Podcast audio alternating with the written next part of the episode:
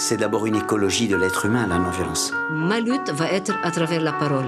Si tu mets la graine de violence, tu la retrouveras en face.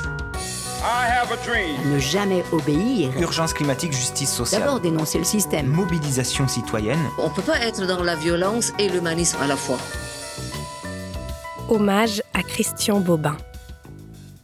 En partenariat avec la Canva, l'association Construire et alerter par la non-violence active. L'homme joie, chapitre 1. Partons de ce bleu, si vous voulez bien. Partons de ce bleu dans le matin fraîchi d'avril. Il avait la douceur du velours et l'éclat d'une larme. J'aimerais vous écrire une lettre où il n'y aurait que ce bleu. Elle serait semblable à ce papier plié en quatre qui enveloppe les diamants dans le quartier des joailliers à Anvers ou Rotterdam, un papier blanc comme une chemise de mariage, avec à l'intérieur des grains de sel angéliques, une fortune de petits poussets, des diamants comme des larmes de nouveau-né. Nos pensées montent au ciel comme des fumées. Elles l'obscurcissent. Je n'ai rien fait aujourd'hui et je n'ai rien pensé. Le ciel est venu manger dans ma main. Maintenant c'est le soir, mais je ne veux pas laisser filer ce jour sans en donner le plus beau. Vous voyez le monde. Vous le voyez comme moi. Ce n'est qu'un champ de bataille, des cavaliers noirs partout, un bruit d'épée au fond des âmes.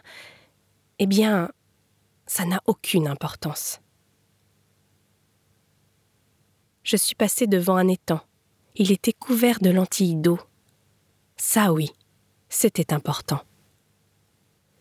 Nous massacrons toute la douceur de la vie, et elle revient encore plus abondante. La guerre n'a rien d'énigmatique, mais l'oiseau que j'ai vu s'enfuir dans le sous-bois, volant entre les troncs serrés, m'a ébloui j'essaye de vous dire une chose si petite que je crains de la blesser en la disant. Il y a des papillons dont on ne peut effleurer les ailes sans qu'elles cassent comme du verre. L'oiseau allait entre les arbres comme un serviteur glissant entre les colonnes d'un palais. Il ne faisait aucun bruit. Il était aussi simplement vêtu d'or qu'un poème. Voici, je me rapproche de ce que je voulais vous dire, de ce presque rien que j'ai vu aujourd'hui et qui a ouvert toutes les portes de la mort. Il y a une vie qui ne s'arrête jamais. Elle est impossible à saisir. Elle fuit devant nous comme l'oiseau entre les piliers qui sont dans notre cœur. Nous ne sommes que rarement à la hauteur de cette vie. Elle ne s'en soucie pas. Elle ne cesse pas une seconde de combler de ses bienfaits les assassins que nous sommes. L'étang fleurissait sous le ciel et le ciel se coiffait devant l'étang. L'oiseau aux ailes prophétiques enflammait la forêt. Pendant quelques secondes, j'ai réussi à être vivant. J'ai conscience que cette lettre peut vous sembler folle. Elle ne l'est pas. Ce sont plutôt nos volontés qui sont folles. Je veux ici parler simplement de ce qu'on appelle une belle journée, un ciel bleu. Ces expressions désignent un mystère. Un couteau de lumière dont la lame fraîche nous ouvre le cœur. Nous sommes enfouis sous des milliers d'étoiles, et parfois nous nous en apercevons, nous remuons la tête, au juste quelques secondes. C'est ce que nous appelons du beau temps. J'imagine quelqu'un qui entre au paradis sans savoir que c'est le paradis.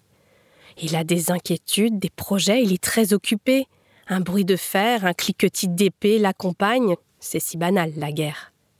Et puis tout d'un coup, il y a une lumière de neige sur un étang, et un oiseau aux ailes d'or fracasse les murailles du monde. C'est quelque chose d'inespéré. Quelques secondes suffisent, n'est-ce pas, pour vivre éternellement? Nous sentons et nous éprouvons que nous sommes éternels. Cette pensée de Spinoza a la douceur d'un enfant endormi à l'arrière d'une voiture. Nous avons, vous et moi, un roi soleil assis sur son trône rouge dans la grande salle de notre cœur, et parfois, Quelques secondes, ce roi, cet homme joie, descend de son trône et fait quelques pas dans la rue. C'est aussi simple que ça. Je n'aime que les livres dont les pages sont imbibées de ciel bleu, de ce bleu qui a fait l'épreuve de la mort. Si mes phrases sourient, c'est parce qu'elles sortent du noir. J'ai passé ma vie à lutter contre la persuasive mélancolie. Mon sourire me coûte une fortune. Le bleu du ciel, c'est comme si une pièce d'or tombait de votre poche et qu'en l'écrivant, je vous la rendais.